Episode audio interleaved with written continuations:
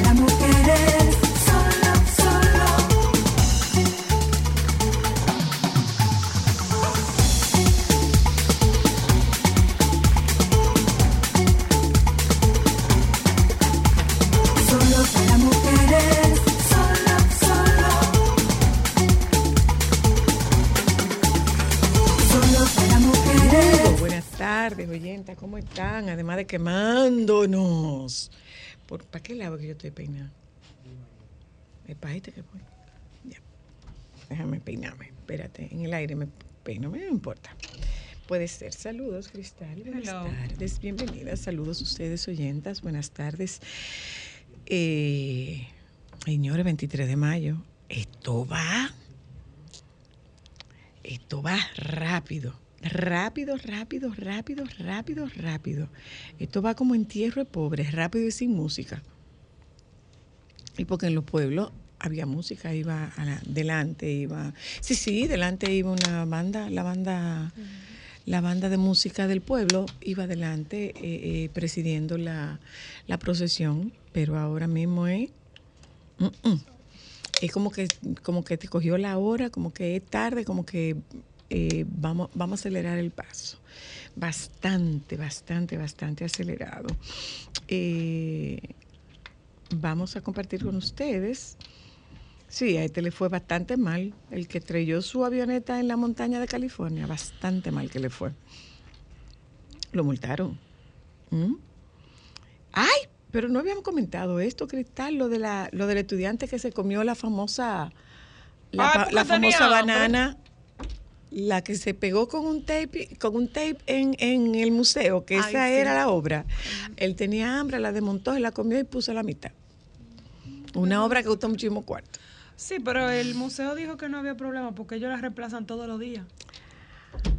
Ah, o sea, no es la misma banana. No, no, no, porque tiene que ser una banana fresca. Entonces, obviamente, si hubiera sido la banana desde el principio, ya no existiera la O banana. sea, no importa. No, ellos dijeron que no, no, no, Muy no. bien. no. Ah, no, eso no es nada. Nosotros la reemplazamos todos los días. Muy bien, muy bien, muy bien. O sea, que ahí eh, ya me comí eso y ya. Mucho, mucho que compartir con ustedes. eh, entre las muchas cosas que nosotros queremos, que nosotras queremos compartir con ustedes, está un tema eh, Esa noticia es preocupante. penosamente, la cirugía estética para frenar el acoso escolar en Un estado Brasil. de Brasil a los niños. Eso es preocupante. Lo mismo, eh, una, lo mismo lo que ocurrió con una, con una niña que en su comunión lo que les regalaron fueron babes y celulares. Ay, sí, estaba de lo más su regalo, su regalo de su regalo de comunión. Señor. ¿Cómo ha cambiado el cuento? Ay, lo que yo hubiera dado porque mi regalo como no fuera una Barbie en ese momento, mira. Un vape a Bueno. esta altura. Bueno. Y con la felicidad que esa niña abrió esa caja llena de, de, de- de liquidito y, y- Ay, señor, mete tu mano, de verdad. Bueno, ustedes La humanidad me, me supera. unos, unos, unos videos, había, apareció un joven eh, de un TikToker eh, del Cibao creo que era, que hizo un video que él no sabía que se iba a viralizar y eh, en esto él profería insultos y amenazas al presidente de la República.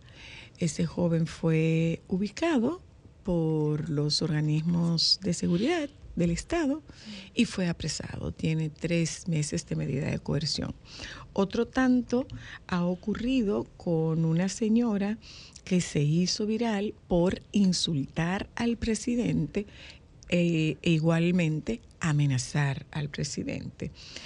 Eh, fue apresada, dice esta nota de Noticias SIN, fue apresada por la Dirección Central de Inteligencia Delictiva, DINTEL, la señora que grabó un video insultando y amenazando de muerte al presidente de la República. La detención de Irene Sosa Tavares, de 66 años, quien expresó que no se arrepiente de lo que dijo, se produjo mediante allanamiento en la comunidad de Ingenio, Distrito Municipal Villasonador, en Piedra Blanca.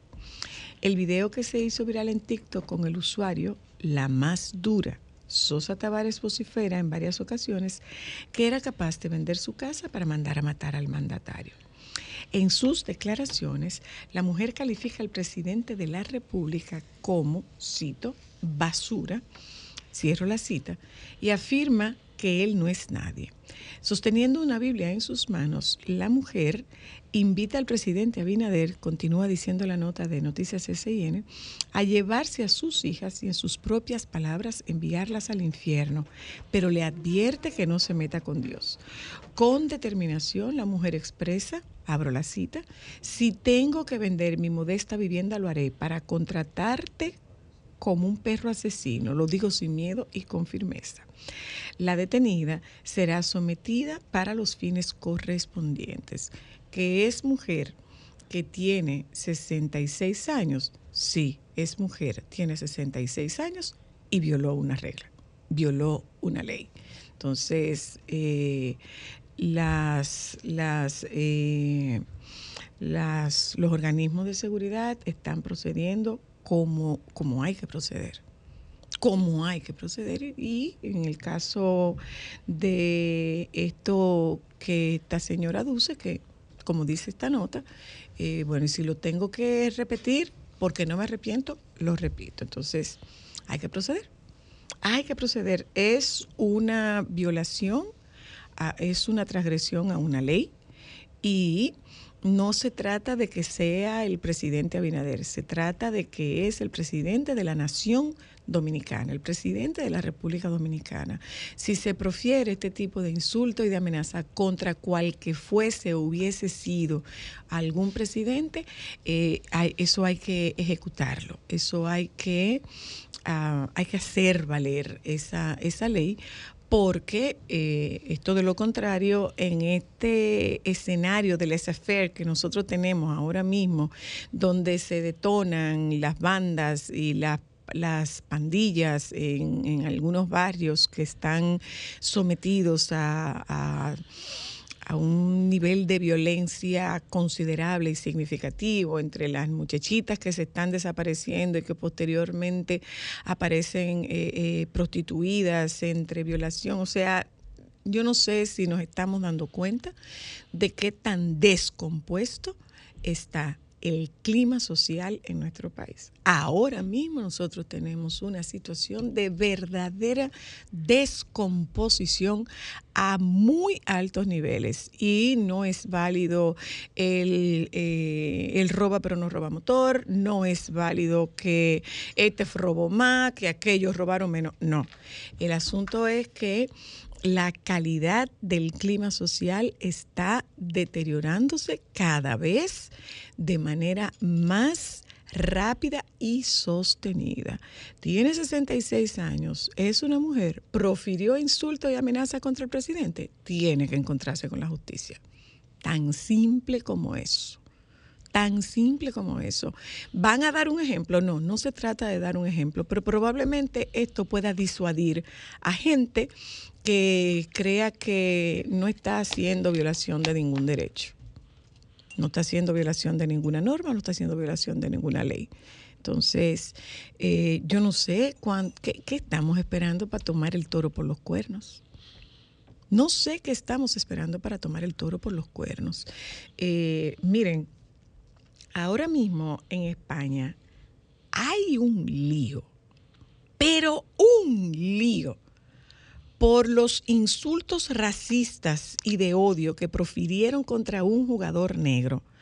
Pero un Bueno, se fue. lío. Se salió y se va del país. Bueno, pues esto puede alcanzar dimensiones diplomáticas entre, eh, puede generar un conflicto diplomático. Estaba yo escuchando estas, eh, estaba yo escuchando este debate en la televisión española esta madrugada y esto puede dar pie a que se genere un conflicto diplomático entre ambas naciones.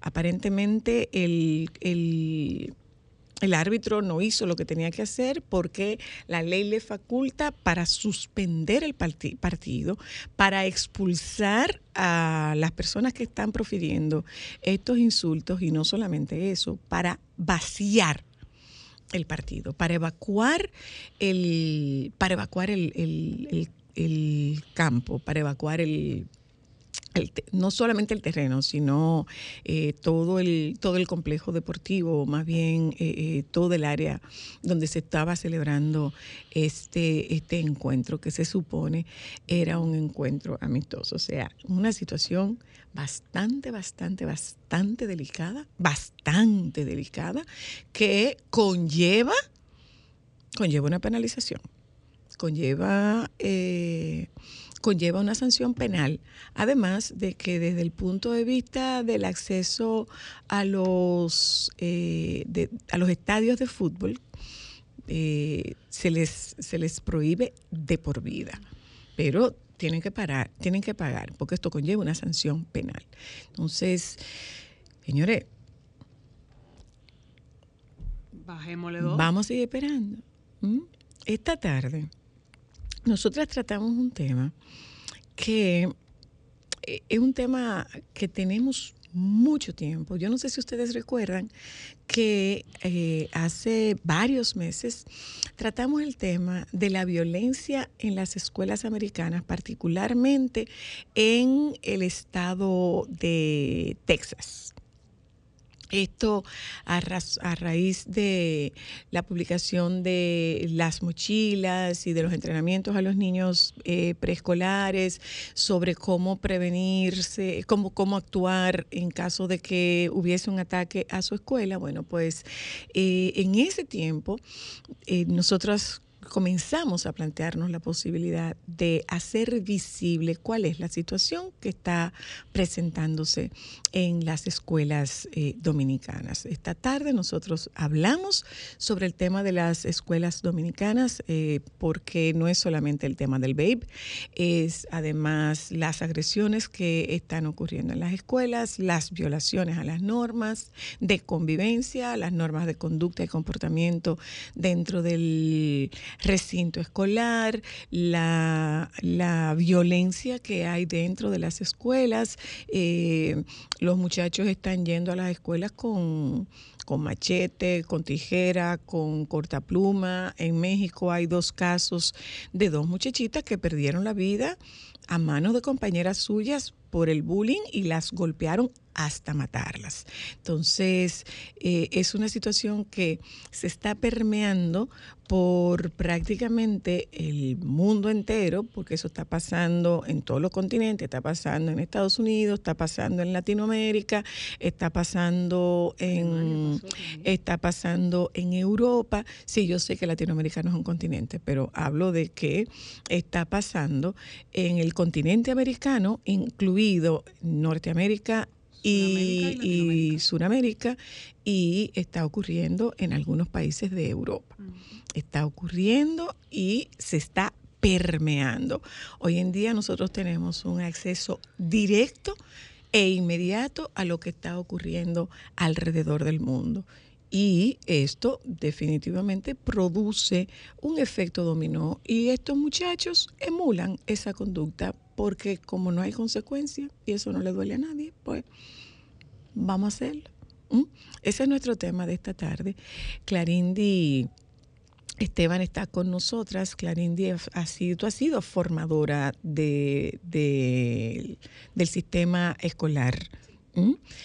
Por lo tanto, te ha tocado estar en distintos eh, distritos escolares y en distintos recintos. Así es. ¿m? Y vamos a conversar con el doctor eh, Jorge Abraham Santiago, médico psiquiatra, que estará acompañándonos a nosotras desde México. Esto es lo que nosotros tenemos como contenido en la tarde de hoy y que podemos asumir como eh, una entrega para que esto se visibilice y de alguna forma nosotras hagamos, anotemos una cuota dentro de este sentido de responsabilidad social que tiene Solo para Mujeres y que tiene el grupo de RCC Media. Ya volvemos. Déjame cambiar tus días y llenarlos de alegría. Solo para mujeres.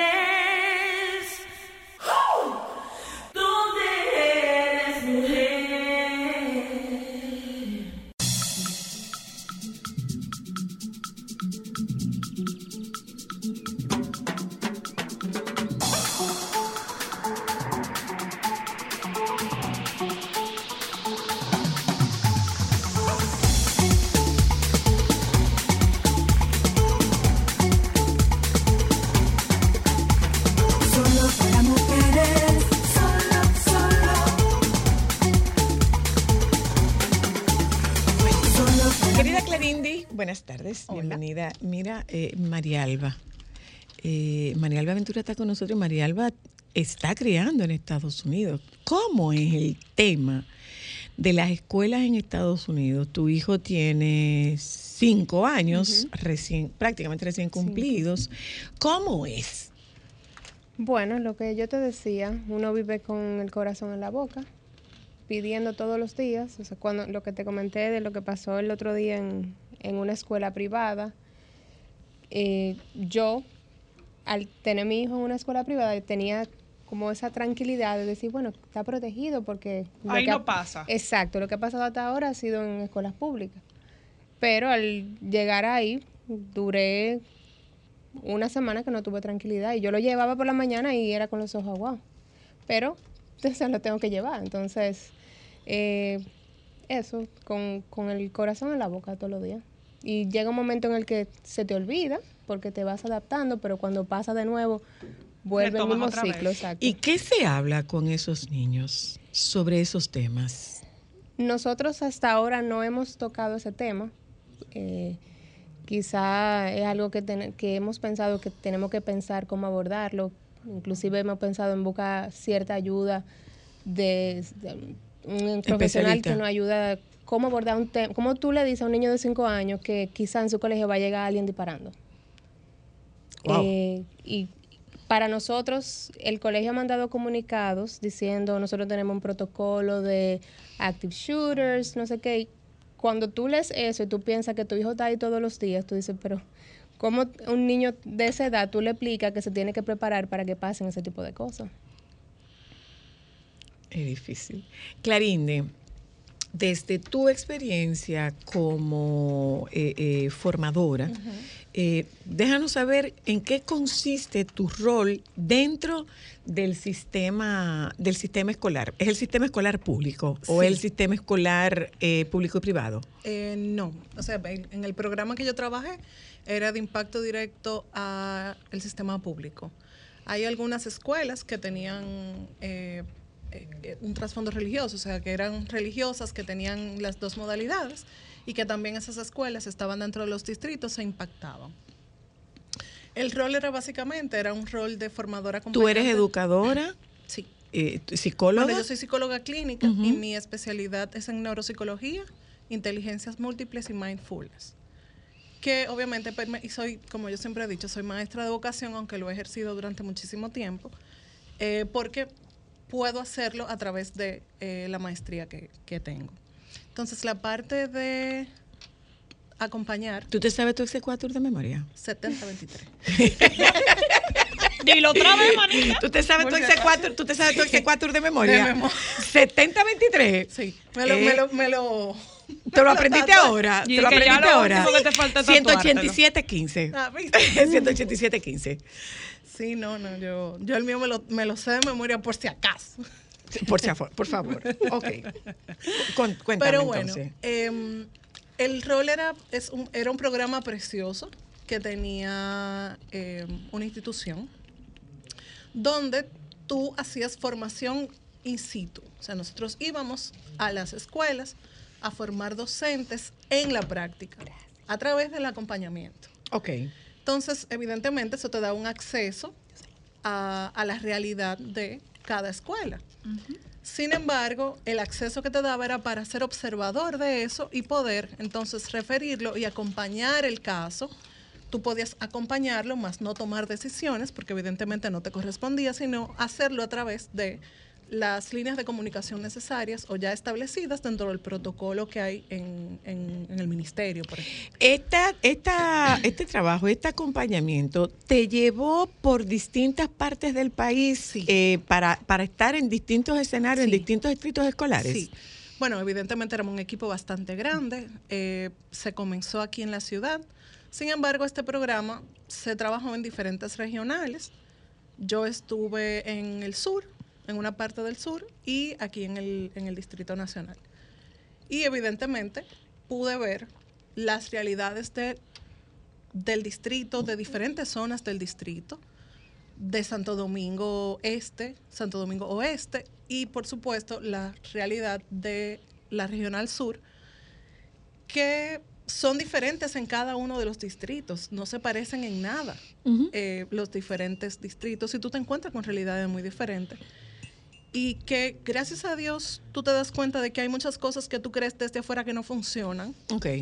pero que cuando, estu- cuando tú estás en la práctica te das cuenta que sí, que finalmente sí, hay cosas que funcionan si tú haces que funcionen. ¿Qué cosas, por ejemplo? Por ejemplo, si tú tienes un niño que no tenía acta de nacimiento, tú podías desde la gestión escolar gestionar con los organismos correspondientes que ese niño tuviera ese, ese derecho cubierto. ok. Entonces, sí había forma de tú.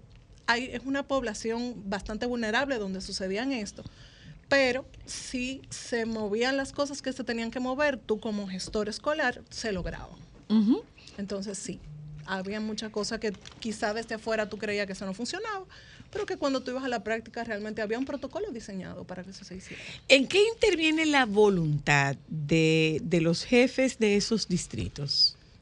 O de las autoridades de esos distritos, más bien. ¿En qué interviene la voluntad y qué tan prescindible o imprescindible es la voluntad para que esas cosas funcionen dentro del sistema escolar? La voluntad yo te diría que es un 90%, porque hay muchas cosas que están escritas, pero no todo lo que está escrito se lleva a cabo. Entonces la Ujú. voluntad de que se lleve a cabo es también convertirte tú en lo que tú tengas que ser para poder hacer las cosas. Nosotros podemos hablar, yo lo he dicho en varias ocasiones, que eh, yo estudiaba en escuela pública. Sí. O sea, yo estudiaba en la mañana en el colegio y en la tarde yo iba de oyente Ujú. a la escuela pública. Y yo recuerdo la calidad de aquella, de aquella escuela. Claro, Entonces podríamos hablar de que evolucionamos o involucionamos. Mira, eso va a depender desde la óptica donde tú lo mires. ¿Por qué? Efectivamente, sí, hay, hay situaciones eh, muy particulares de cada centro. Hay muchas cosas que, que dependen mucho de- del centro, del distrito donde se encuentre. Hay muchas cosas que no están establecidas. También depende de las personas que trabajen en ese distrito, de las facilidades que se le den, pero también depende mucho de la voluntad que tenga, por ejemplo, un director de escuela.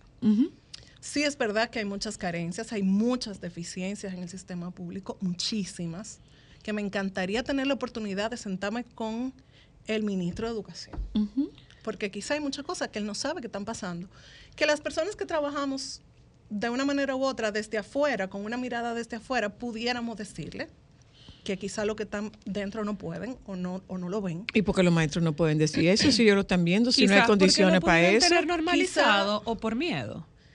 Mira, quizá porque no lo ven. A veces está Ok. quizá Exacto, El formar, el formar parte hace que te A veces curtas. cuando tú estás dentro de una situación, no, No puedes te verla, no permite. Ujú, ujú. no te permite verlo. Entonces, cuando tú vas con una mirada diferente, yo diría que hasta más fresca, entonces tú puedes ver muchas cosas que están sucediendo. A veces tú lo ves y no puedes hacer nada, porque no, no se te permite hacer nada. Entonces, sí, eso va a depender mucho. Sin embargo, hay mucha falta de voluntad para hacer las cosas bien, hay mucha dejadez, pero hay otra parte, hay otra mirada que tú ves el esfuerzo que se hace desde los organismos que se tienen que, que hacer, pero la recepción no es la misma, la recepción no siempre es la adecuada. O sea, yo te puedo llevar esta taza de café, pero si tú no te, si tú no agarras la taza de café y te la bebes, tú no te lo vas a tomar. No te lo puedes tomar. Entonces, también hay que ver hasta dónde, o sea, medir hasta dónde es la responsabilidad de los organismos y hasta dónde es realmente lo- la parte que te corresponde a ti como profesional. Eh, el Ministerio de Educación eh, publica un, un estudio que tiene unas cifras alarmantes. Sí. Realmente tiene unas cifras alarmantes. Eh, sí, bueno, fue justamente un informe del Ministerio de Educación sobre eh, violencia en escuelas dominicanas, eh, donde las cifras aportadas por el ministerio eh, son alarmantes. Eh, precisamente estoy buscando. Lo que pasa es que nosotros nos hemos, nosotros nos hemos quedado durante un tiempo muy enfocados en el tema del embarazo en adolescentes y en la calidad de la educación Que forma y el de la lugar que nosotros tenemos en el, en el informe PISA. eh, pero, pero hay aquí estos datos, violencia social, estamos, eh, estamos eh, compartiendo con ustedes esta, esta, esta publicación que hace el diario Hoy, eh, de la fecha 10 de mayo de 2023. Este informe- 25 cifras alarmantes del informe del MINER sobre violencia en escuelas dominicanas. Reitero, nosotros teníamos el interés de hacer este programa mucho antes de que eh, se Saliera hiciera este- este- público este estudio y de hecho tampoco sabíamos que este estudio se estaba haciendo. Dice aquí que el informe levantado por la Dirección de Orientación y Psicología del MINER revela además datos de situaciones asociadas al uso de bebidas alcohólicas, marihuana, drogas, cigarrillos electrónicos, abuso infantil, prostitución, trata de personas, entre otros. La cantidad de estudiantes embarazadas, 1.422. Cantidad de estudiantes embarazadas fruto de violación, 113. Cantidad de estudiantes embarazadas fruto de incesto, 30. Cantidad de estudiantes en uniones tempranas, 4.059. Cantidad de estudiantes que son madres, 3.697. Cantidad de estudiantes que son padres, 1.440. Cantidad de hechos de violencia entre estudiantes, violencia física, verbal o psicológica dentro o fuera del centro.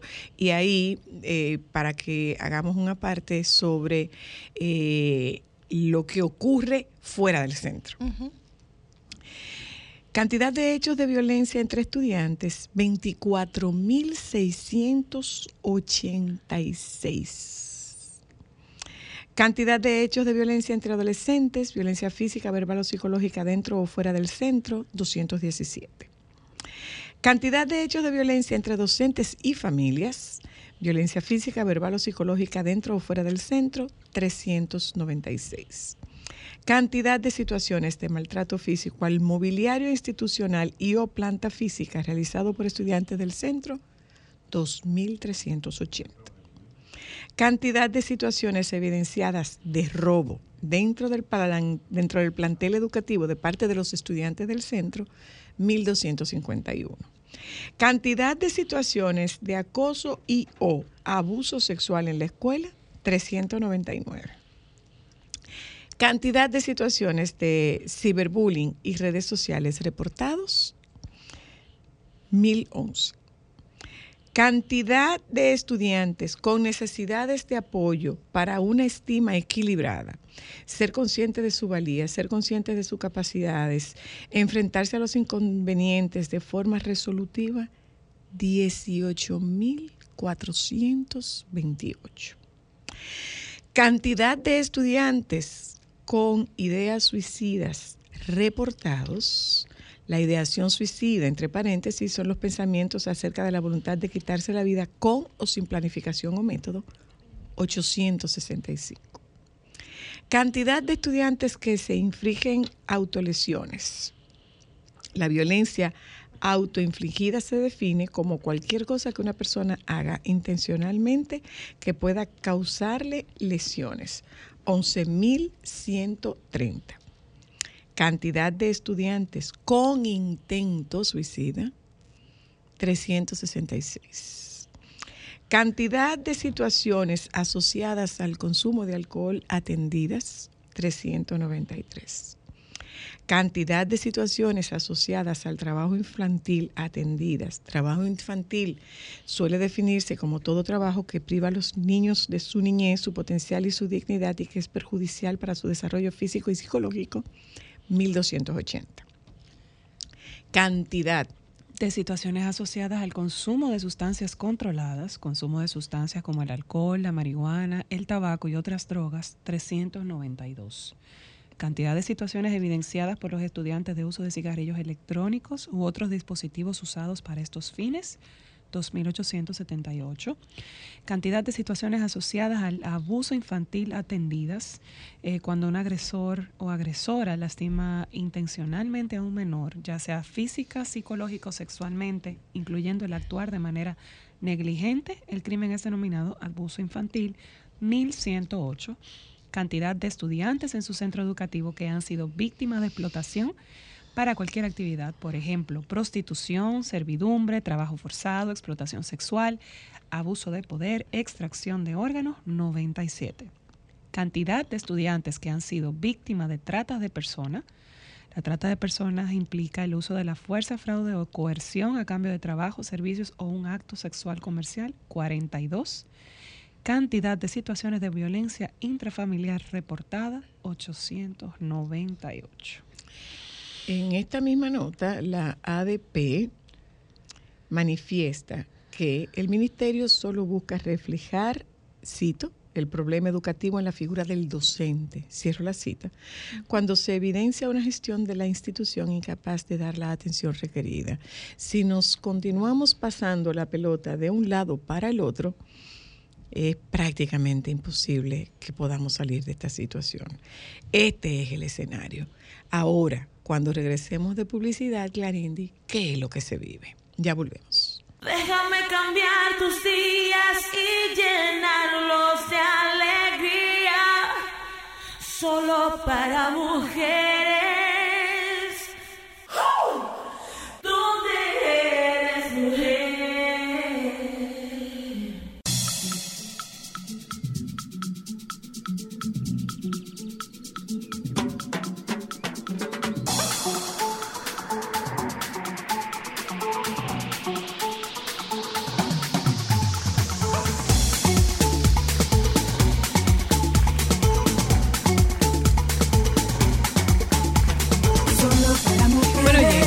Eh, yo no sé a quienes nos están escuchando si qué, le pudo haber producido eh, estas 25 cifras que, que comparte el periódico Hoy en su edición del 10 de mayo de este año 2023, que es, eh, es, un, es un resumen de un informe emitido por, eh, un informe hecho por el Ministerio de Educación.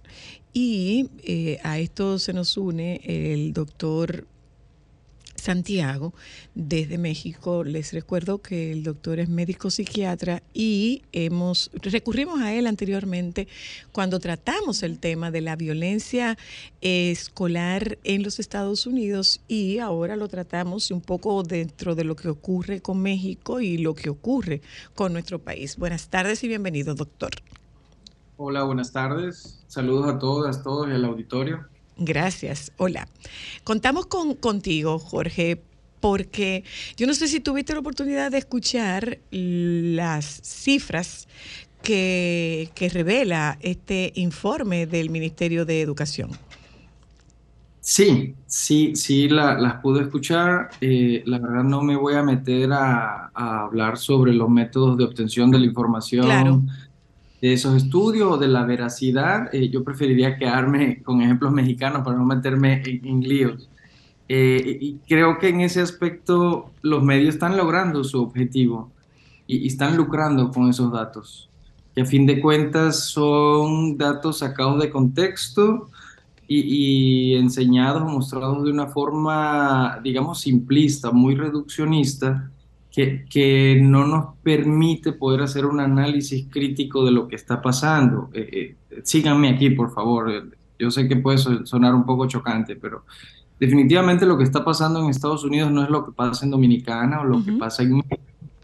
Y, y la violencia, que es un fenómeno muy complejo que tiene que ver con múltiples, múltiples variables personales, familiares, escolares, sociales, eh, y que siempre ha estado presente en las escuelas y siempre lo, lo va a estar, porque de, por sí es, un- es- la adolescencia es, un periodo eh, conflictivo y, y los adolescentes están en ese proceso como de encontrar su identidad, y va a generar cierto roce.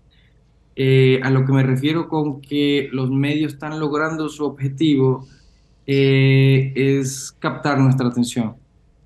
Eh, dándoles el ejemplo que les decía yo de, de México, eh, hace poco salió en un, eh, en un periódico eh, famoso y respetable de, de aquí, de- del país, que uno de cada seis eh, víctimas de bullying se suicida. Wow. Y imagínate, ¿quién, quién de ustedes podría decir que no sufrió bullying una vez en su vida? No. Solamente, solamente un bulleador que quedó invicto por siempre, Chris. Es la única persona que puede decir que nunca ha sufrido bullying. Entonces, si esos números fueran ciertos, estaríamos hablando de por lo menos millones de suicidios en este país. Entonces, eh, estos datos se, están manejando o, muy a la ligera o a veces incluso pareciera de, intencionadamente tendencioso, como tratando de, generar cierto miedo en la población o radicalizando incluso eh, los, lo- esos eventos que, que si bien son aislados, pero que tienen un montón de causas a su alrededor, si nos bombardean todo el día, todos los días con un evento, pareciera que en todas las escuelas de todo el mundo lo único que se vive es violencia, cuando en realidad no es así. ¿Cuál es esa multicausalidad? Si tú querías decir algo, Sí, Clarindi. y, y muchas veces quiero, quiero aclarar que muchas veces la escuela es el refugio para niños que están siendo maltratados en su casa, en, en su sector. La escuela se convierte en un refugio muchas veces cuando hay una persona comprometida con ofrecerle ese refugio dentro de la escuela. Entonces sí, eh, sucede que era lo que decía Jorge, o sea, es, es algo multifactorial. No es algo que solamente es la responsabilidad de una persona. Aquí tenemos responsabilidad. Yo Pero pasa, pero pasa una cosa, y es que esos números son los que son. O sea, yo creo, yo creo en la, en la veracidad de esos datos y creo, creo en lo que Y es muy probable que sea más, más de ahí. Si exacto, nos vamos, si nos exacto. vamos- porque entiendo que eso pudo haber sido una muestra escogida de la población, Porque si nos vamos a todas las escuelas del país tendría que ser un estudio muy, muy amplio. Eh, o sea que quizá eso es la muestra de dentro de las escuelas. En lo que tiene que ver con, con estas, estas cifras, en lo que tiene que ver, re- reitero, con eh, violencia intrafamiliar, con eh, eh, violencia sexual, con violencia doméstica, eh, la verdad es que los números no son bajitos. Absolutamente. No, no lo son. Entonces, entonces, Jorge, es un poco hacer un, es, es como desglosar todo esto. Incluso yo recuerdo que cuando estábamos tratando el tema con lo, lo que pasaba en las escuelas de los Estados Unidos, era como Óyeme, esto es, esto es inaudito, es insólito que tú pretendas que un niño, o no que tú pretendas, que tú tengas que entrenar a un niño para cubrirse. Y eso no pasa con nuestra realidad. O sea, en República Dominicana esa no es la norma. Gracias a Dios todavía. Y yo, yo tenía una pregunta eh, que creo, considero que es importante, eh, doctor, ver cómo nosotros podemos desglosar este proceso de, de cómo se, se instala la violencia en las escuelas, desde dónde llega, desde dónde parte, para nosotros poder entender un poco. O sea, un estudiante se hace violento en la escuela, un estudiante llega violento a la escuela, un estudiante es irrespetuoso y agrede al maestro en la escuela. O sea, ¿de dónde aprenden los, los, los, los jóvenes y los niños y hasta los mismos eh, maestros este lenguaje violento que nosotros estamos viviendo? Ok. Bueno, como tal, la violencia no es un problema, sino un síntoma, como una fiebre. La fiebre como tal no es el problema, uno no se enferma de fiebre, pero la fiebre nos puede hacer ver que hay una infección, que algo está mal. Entonces, la violencia es el síntoma de, de infinidad de cosas que están pasando al mismo tiempo. Eh, pa- para empezar, dentro de la escuela, en el aula, ya hay un código de interacción en el que se normaliza la violencia. Así es.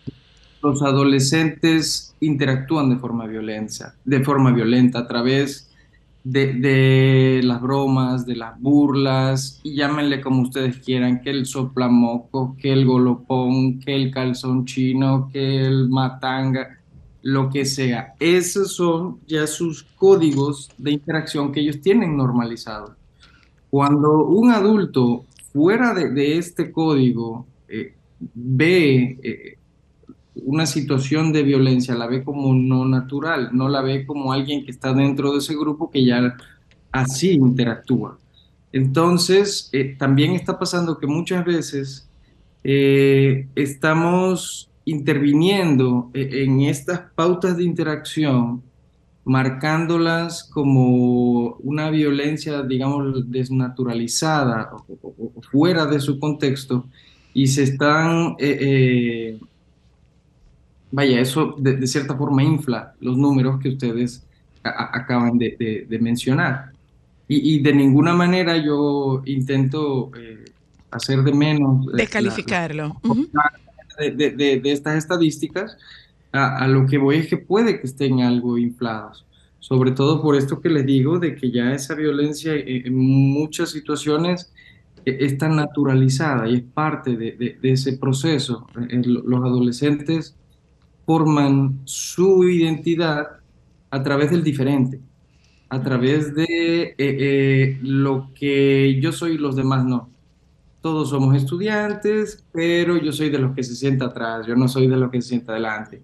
Eh, eh, yo soy de los tigres, entonces soy de los que mete bebidas escondidas, o yo no soy de los nerdos, o no soy de, los chismosos. Así es que se va formando la, la- la- identidad de los jóvenes. Y eh, actualmente estas medidas que parecieran tener la intención de- de ayudar en ese aspecto, más bien están buscando un, un beneficio, eh, eh, incluso diría yo lucrativo, no, no, no tanto hacia el bienestar de los estudiantes, sino incluso de las instituciones. ¿Qué tú quieres decir con eso, Jorge? Bueno, eh, les pongo un ejemplo para, para darme a entender un poco. Eh, es algo que pasó hace poco aquí, que también bien pudiera pasar en cualquier escuela de República Dominicana. Eh, pasa un compañero que ya es conocido por tener problemas eh, constantemente, de esos que ya los conoce el director porque viven viendo a la dirección. eh, pasa detrás de un compañero y, y le pica la cola. Entonces, ¿Le pica la cola? le pica la cola entre las nalgas. Ah, ok. Ella- Ok. Todos hemos estado en una secundaria, en un bachiller, sabemos lo, todo lo que eso puede implicar. Entonces este compañero agarra unas tijeras, se las pega en el cuello, en la yugular, y le dice, si tú me vuelves a hacer eso, yo te mato. Como había pasado hace poco, eh, un ataque con un arma de fuego en una escuela de Monterrey, se tomó una medida ejemplar, se expulsó al compañero que había amenazado con las tijeras y eso la, la, la escuela, las instituciones lo toman como una evidencia de que se está haciendo algo para eh, evitar eh, la violencia intraescolar.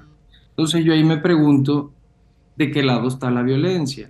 De ninguna manera defiendo a, la amenaza de muerte, claro que eso es violencia y se tiene que hacer algo al respecto, pero ahí ya se nos quitó la posibilidad de un análisis crítico de esa situación.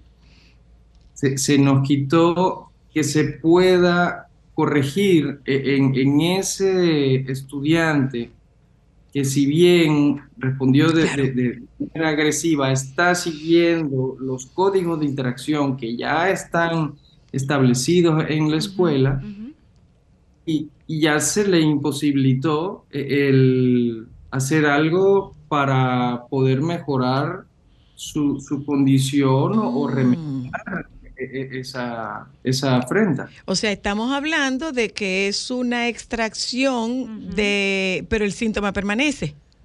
Sí, sí, sí. Estamos tendiendo a, a los linchamientos ahora, para que quede evidencia de que se está haciendo algo cuando en realidad no, no se está resolviendo nada. Es, por ejemplo, lo que, lo que ocurre con las chicas que se embarazan. Las sacan de la escuela. Sí. Exacto. ¿Y ahora qué posibilidad tienen? Ya no van a tener una posibilidad ni siquiera de, de- de- de una educación. Ni siquiera de una educación.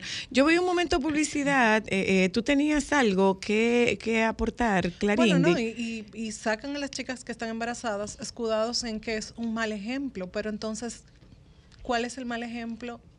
¿Qué se está haciendo para que eso no siga sucediendo? Y muchas veces eso pasa con consentimiento de los padres. Pero también cuál es la idoneidad de quien se supone es la figura de autoridad dentro del recinto escolar. Claro. Ya, vamos a publicidad, ya volvemos. Sol 106.5, la más interactiva. Una emisora RCC Miria. Déjame cambiar tus días y llenarlos Solo para mujeres.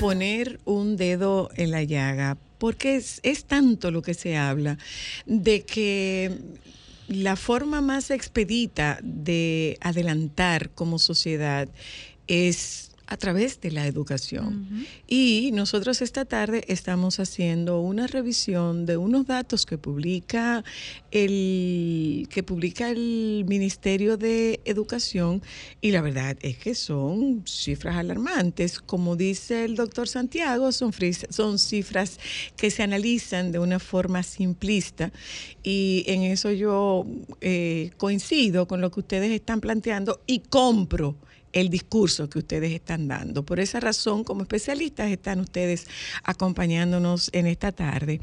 Y decíamos que, bueno, eh, eh, es multifactorial. Este resultado es multi- multifactorial. Y dentro de esa multiplicidad de factores, sin lugar a dudas que la cultura eh, en- ti- tiene una incidencia y, y- y no solamente no es la ley, pero es la costumbre.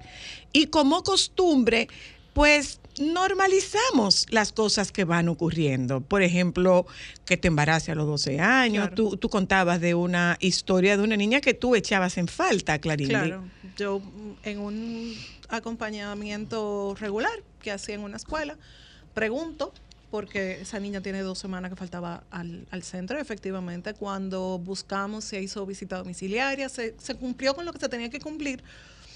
Efectivamente, la niña se había eh, casado. ¿Cómo que la niña se había casado? Se había casado, o sea, sí, se había casado. y- Con 12 años. Claro que sí, se había casado y que se había mudado con su pareja y su pareja no quería que ella fuera a la escuela y ella lo aceptó y, y punto, y se acabó. Año escolar a mitad. Entonces, esas son cosas que muchas veces se cree que no sucede en nuestro país. Que no. Eso sucede y sucede día tras día. Eso no es algo aislado. Cuando yo investigué en la comunidad es algo que sucede. Es algo, digamos que natural, pero porque sea natural no quiere decir que está de ser bien. violencia. Claro, claro. Y que sea normal. Claro. O sea, por- porque se haya normalizado, porque de acuerdo a la definición de norma es todo lo que sea como común. común. Porque sea común no quiere decir que esté bien, porque sea común no quiere decir que no sea violencia, sí lo es. ¿Y de qué manera? Porque qué posibilidades puede tener esa niña que ya es vulnerable, se, vulnera- se vulnerabiliza muchísimo más. Ahora, una cosa, Clarindi, tú en tu participación en estos distintos distritos escolares, en estas distintas escuelas, ¿hay algún, eh, eh, más allá de la policía escolar, ¿hay algún sistema de prevención de violencia y de detección de violencia en las escuelas? Se supone que el Departamento de Orientación y Psicología de los centros educativos tiene, eh, digamos que, un alcance regular para poder detectar esto. Eh, y de ahí parte en algunos centros la escuela para padres, en algunos, no en todos, y en los que están funcionando, o bueno, se quiere hacer funcionar, no en todos funciona porque regularmente no van por miles de razones. Eh, pero hay algunas escuelas que sí le funcionan. O sea, aquí no podemos hablar de, de- en términos generales, Generales. porque cada escuela o cada sector tiene su propia realidad. Digamos que lo excepcional es que funcione. Entonces, Lo a excepcional es partir que de lo que tú dices, perdóname, a partir de lo que tú dices, lo excepcional, Lo es que funcione. es que funcione, Buenas sí. tardes, aló. Se fue. Hola, buenas tardes. Buenas tardes, Zoila. Hola, profe, le escucho. Ay, pero Dios mío. Qué, qué gratificante escucharlo a usted y hablar de eso. Porque la situación es, mira, muy calamitosa. Por ejemplo, yo trabajo en una zona muy vulnerable de la zona oriental. Yo fungía como directora, pero ahora me mandaron un director. Pero en mi escuela una vez un joven le dio una puñalada a otro. Pero yo me pregunto, si ellos sabían lo que estaba pasando, nunca me mandaron a mí un orientador, porque mi escuela no tiene orientador, ni un psicólogo. ¿Tú te imaginas la situación que yo pasé en ese momento con ese muchacho botando sangre y ese otro huyendo? Ay, Dios. Dios mío, señor. Dios. Era, era parte de lo que comentábamos fuera del aire. O sea, no, no, no todo es voluntad, también hay cosas que hay que reajustar a nivel, digamos que de, de organismos. Pero Pero, Yo- pero, ok, las autoridades manifiestan que no pueden controlar el uso de vapes en las escuelas. sí lo pueden controlar. Que no lo pueden controlar. Se supone. que Ahora están prohibidos, pero ahora vamos a ver de qué manera tú vas a lograr que no entre. Entonces, entonces es, es eso que planteaba, es eso que planteaba el, el doctor Santiago. Es que no se trata de intentar extirpar el mal porque el síntoma permanece. Por porque no es un asunto de que no entre al centro, es un asunto de que no tengan acceso a él. Te escucho, Jorge. Eh, en, cuanto a, la situación de los vapes, eh, bueno, em, la- las medidas que, que se están tomando van hacia el lado del control. Eh, el poder no solo oprime, sino que también normaliza. Qui- Quien, quien tiene la posición de poder, que bien pudiera ser el profesor en el aula, eh, tiene esa capacidad, no, no solo de, de- de oprimir a quien esté a su cargo, sino de normalizar, o sea, eh, a- a- hacer ver como naturales situaciones que en otro contexto eh, Ujú. no sean naturales. Eh, eh, el- con estas medidas de, yo no sé allá si ahí estén revisando mochilas, aquí en México se hace revisión de mochilas al entrar a, a las No, aquí escuelas. no, aquí Claro no que hay. no. Claro aquí no no hay se ni hace. siquiera un, un organismo de detención o, o de No, no, cateo no, que no, se, no. que- sí, que- se supone, no, no, no. que se Eh, eh, debería nosotros, hacer. nosotros se supone que tenemos una policía escolar. Lo que desconozco es cuál es La función de la policía escolar y cuál es el alcance de esa policía escolar y si efectivamente esa policía escolar trabaja más allá de parar el tránsito para que los niños crucen. No sé. En- en- No, no, no, de verdad. ejercicio- De verdad que no lo sé, porque eh, eh, este informe hablaba de dentro y fuera de la escuela. O sea, cuando un muchacho está en horario escolar, todavía está bajo la sombrilla de responsabilidad de la escuela, Claro. aunque no esté en el recinto. Sí, eh, entonces en estas medidas, siguiendo esa idea, como la, la revisión de las mochilas y, y- y tratando de buscar como este control total y autoritario eh, en adolescentes que por naturaleza van a tener problemas con la autoridad y Claro. van a llevar a la contraria, porque así es la adolescencia y Claro. así es formando su, su- su identidad. Lo que Su rol primario es oponerse. Exacto. Claro, esa es su finalidad. Bueno, no su finalidad, su función prácticamente. Ujú, Es su rol primario, oponerse. Está haciendo es incapacitarlos. Se está aboliendo el análisis crítico de la situación, se le está impidiendo estricta y arbitrariamente un montón de situaciones que no digo que no se les deba impedir o que deban fumar cuanto ellos quieran, pero lo- lo- a lo que me estoy refiriendo yo es, es qué, qué tanta utilidad están teniendo eh, estas acciones que se están tomando, eh, si lo que eh, están, a lo que están llevando es a, a una infantilización, a, a- a que ya no puedan hacer uso de su criterio. Y, y eso nos está llevando a algo que se está viendo mucho actualmente y que yo he escuchado mucho que dicen es que estas generaciones nuevas y estos nuevos adolescentes insensibles, poco empático y es a la victimización manipulatoria.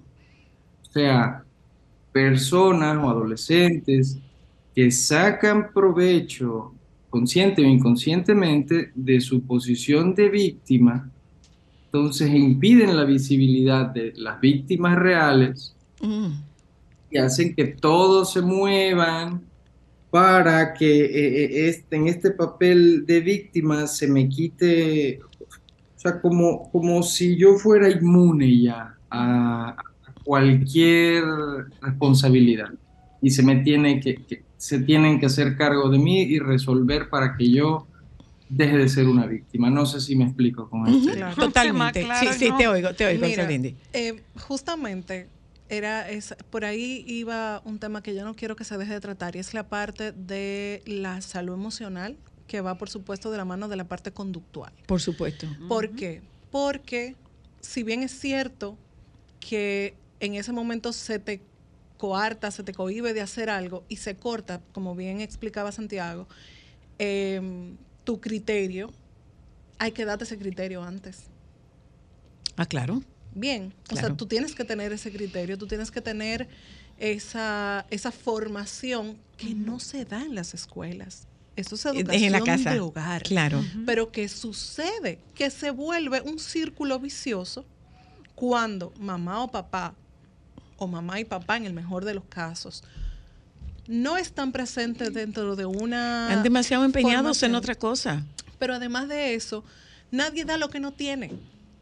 Nadie da lo que no tiene. Y si yo como mamá o yo como papá no tengo esa, digamos que esos criterios en mí, no se los puedo pasar a mis hijos. Entre parte de esos criterios está justamente la capacidad para resolver conflictos. Por Y Entonces, la forma de resolver conflictos que están teniendo estos muchachos, que no los exonera de responsabilidad, No, no, ojo, para nada. porque no se trata de exonerar a nadie de responsabilidad, pero la forma de resolver conflictos que tienen estos muchachos no es a través de la mediación, sino a través de la, De la violencia. violencia. Porque ¿qué es lo que enseñan? Exacto. Yo no ahora, sé- ahora, no sé qué ocurre en México, México. Jorge, pero particularmente aquí eh, parecería que estos muchachos se quedan atrapados entre la lucha de, de dos bandos, entiéndase, el- el- las autoridades eh, gubernamentales estatales y las autoridades gremiales. ¿Y cuál es la víctima mayor? Los muchachos que están dentro del sistema con un, con un escenario que está totalmente politizado. Y nos pasamos la pelota, fue en aquel gobierno, fue en este otro gobierno, fue en este otro gobierno, lo que pasa es que no se está haciendo nada. Y mientras tanto, nosotros estamos exhibiendo cada vez cifras más bochornosas y cifras que nos acercan cada vez menos a la posibilidad de adquirir oportunidades de, desa- de desarrollo, convirtiéndose las oportunidades de desarrollo más en excepciones que en norma. Y lo, y lo peor de todo, yo siempre voy a ser abanderada de, yo, yo tengo una frase que me puedo estar clavando el cuchillo, pero es mi opinión, de que nosotros sí es verdad que tenemos situaciones políticas, no es mentira, pero no, la base de la situación de nosotros es social. Nosotros tenemos un problema social enorme. Pero claro, tenemos una deuda social O sea, acumulada. nosotros sí, es verdad, tenemos problemas con, eh, políticos, yo no, no me voy a meter en ese tema, pero nosotros tenemos un problema social enorme y parte además de la salud mental, Sí. Porque tú no puedes dar bienestar si tú no estás bien. Y ahí caemos en el tema que hemos estado reclamando tantas veces, que es el tema de salud mental. O sea, muchachos con intento de suicidio, muchachos con ideación suicida, muchachos con, con depresión, muchachos y muchachas con embarazo, con violencia, con incesto. Entonces, de nada nos sirve hacer este programa si nosotros no visibilizamos esa parte y desde aquí planteamos alguna posible solución. Claro. En manos de la en manos de las autoridades está asumir estas soluciones o estos planteamientos que nosotros estamos haciendo. Lógicamente, eh, alguien que pueda estar involucrado en las instituciones gubernamentales dirá, ¿y qué le hace creer a esta que nosotros no hemos visto esa solución? Sí. Yo me imagino que sí, yo me imagino que todo esto tiene que estar harto estudiado. El asunto es que la forma en la que se está gestionando continúa sin dar resultados, señores. Continúa sin dar resultados. Y hoy en día se está convirtiendo en una preocupación mandar un muchacho para una escuela Sí. cuando, Sí. como tú decías, Clarindi, hay, hay, antes eh, la escuela podía ser un centro de refugio, podía ser un centro de contención, un, un centro de acogida. Sin embargo, hoy en día ya no está brindando esos niveles de seguridad. Claro. Pero ni siquiera para el personal que trabaja le brinda. Yo recuerdo una vez que a mí me dijeron, profe, váyase. Hubo un estudiante que obviamente yo iba uniformada, por, por estar uniformada de una manera u otra, yo siento que se me respetaba de una forma u otra. Yo iba subiendo la escalera y me dijeron, profe, váyase. Pero no, yo acabo de... Váyase, profe. O sea, la escuela estaba convirtiéndose en territorio de nadie. En ese momento, yo me- y me dijeron, llame a su compañero que está de planta y váyase. Yo no averigüé mucho. Y Y, me yo fui. lo llamé y le dije, mira. Vámonos. Y cuando yo le dije, me dijo, espérame ahí abajo, que yo me voy también. ¿Y qué ocurrió? Había una pelea entre bandas, no dentro del recinto escolar, no dentro del recinto escolar, A las pero afueras. sí en las afueras había una pelea entre bandas. Y eso todavía está bajo la sombrilla de, de las autoridades y bajo la sombrilla del ministerio. Se Entonces- supone. Entonces, ¿cómo yo no voy a ver una conducta violenta dentro del centro si mi contexto es violento? Mi contexto social es violento. Lo que pasa es que yo estoy empeñado en mis propios intereses Por y mientras supuesto. nosotros sigamos funcionando como islas dentro, dentro de esta isla, el resultado que vamos a tener es el resultado que estamos viendo. ¿Qué es lo que nosotros estamos aportando? ¿Qué es lo que nosotros vamos a aportar? Como sociedad, no nos quedemos esperando a que cuando los políticos quieran, porque eso, eso es pararse como víctima y no, somos responsables. Voy un momento a publicidad, ya vuelvo. Déjame cambiar tus días y llenarlos de alegría. Solo para mujeres.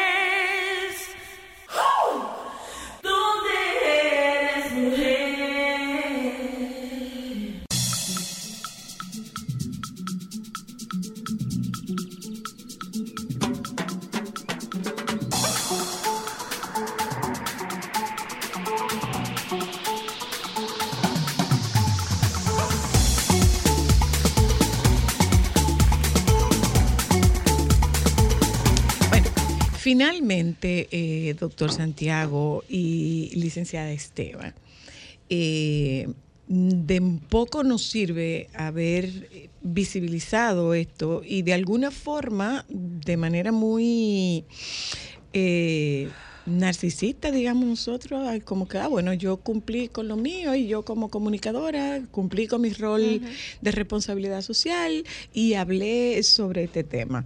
Pero no se trata de esto, No, claro. se trata de, vamos a, a- a proponer algunas, algunas reflexiones, compartamos algunas reflexiones sobre todo, sobre todo este tema, Jorge.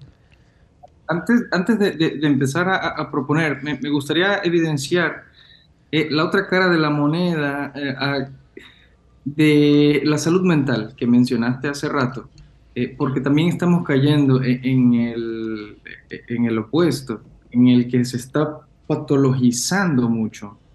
Eh, acciones que pudieran ser incluso naturales de, de presentes en las escuelas. Y, y- y- y volvemos a lo mismo, que es en este estarse pasando la bolita de que los profesores dicen que la culpa es de los papás, los papás dicen que son de los profesores, eh, lo- los papás le quitan la autoridad a los profesores, entonces los profesores ya no pueden eh, eh, o no tienen ahí qué, hacer para poder eh, eh, controlar, poner límites, también los papás se desautorizan a sí mismos. Y, y hay quienes dicen que son los Nintendos, que las narcoseries, que le echan la culpa a todo. Y entonces se quedan con, con la intención de que hay evidencia, de, ok, ya tenemos a tantos eh, eh, en la consulta, en asesoría, tenemos tantos con psicología, cuando no se puede tomar tan a la ligera. Y, y, mm, la consulta de psicología es muy valiosa, muy importante y tiene su utilidad específica también. En caer en esta patologización, lo que se está acentuando es el aislamiento, la victimización, incluso el estigma en estos eh, adolescentes, Sí. en vez de, de, de- de- de, bueno, ya, ya pasando a las propuestas, eh, en vez de eh, tomar amor y límites, que es lo que yo diría que es la solución que, que sea el diálogo. Si la escuela es un lugar donde debe reinar la democracia, que se imparta y que se alimente y se estimule el diálogo y el análisis crítico, para que entonces podamos comprender mejor la parte que todos tenemos y la responsabilidad que todos tenemos en esta situación. Así es, Clarindi. Un régimen de consecuencia adecuado. Una conducta que no se corrige está condenada a repetirse. Así es. Entonces, un régimen de consecuencia junto a, a un diálogo reflexivo de qué pasó, te, te hace crear conciencia de, de, de cómo actuar frente a una situación determinada. Y eso evidentemente se va a ir evi- evidenciando conforme el tiempo va pasando, generación tras generación. Entonces, eso, que las escuelas se conviertan en, en una escuela para los padres, porque nadie nace saber cómo, cómo criar. Y si tú recibiste golpes, a golpes vas a criar. Así es. Pero tú puedes y tú tienes la oportunidad de romper con ese círculo, si tú lo decides. O sea, tú no eres una víctima porque a mí me golpeaban, yo tengo que golpear. Tú tienes la responsabilidad ya de adulto de romper con ese círculo. Entonces, si las escuelas pudieran de una manera u otra atender a esas necesidades que son bastante evidentes dentro de los, de los centros educativos, pudiéramos dejar de victimizar y pararnos responsables ante las situaciones, teniendo en cuenta que la responsabilidad es la habilidad de responder de manera adecuada ante una ante una situación X, claro. Y, y- y mira, es, es, es válida, es válido el símil, es válida la analogía. Así como hay escuelas que se comenzaron a construir y que se dejaron y que no se terminaron nunca y que están llenas de, de malezas, así como hay escuelas escuelas que en un temblor eh, se les resquebraja, se les resquebraja la estructura. Así como hay escuelas, algunas escuelas que eh, los alumnos no pueden estar cómodos y seguros dentro de las aulas porque cuando llueve la mitad del aguacero cae adentro o si la mitad del aguacero no cae adentro las paredes retienen la humedad y eso trae como consecuencia enfermedades del sistema respiratorio. Así como, así como hay todas estas evidencias, hay igual evidencia de las necesidades de la revisión de lo que está pasando con la parte no estructural física cerca. Uh de- del sistema educativo, pero sí con la parte estructural, emocional, ese régimen de consecuencias que no es solamente para el estudiante, es un régimen de consecuencias que también tiene validez para la negligencia de muchas autoridades y la negligencia de muchos miembros del gremio de la educación de nuestro país, porque son negligentes, porque son violentos, porque pueden llegar a ser abusivos desde el punto de vista de no dar clases porque regresando de Semana Santa la ADP convoca a una reunión de profesores y le quita esas horas de clases a esos alumnos que no se las van a compensar nunca y que el Estado se los paga. Gracias a ustedes. Nos juntamos mañana. Gracias al doctor Santiago. Gracias a ustedes que nos acompañaron en la tarde de hoy. Invitarles a que se queden con los compañeros del Sol de la Tarde que ya están llegando. Hasta mañana.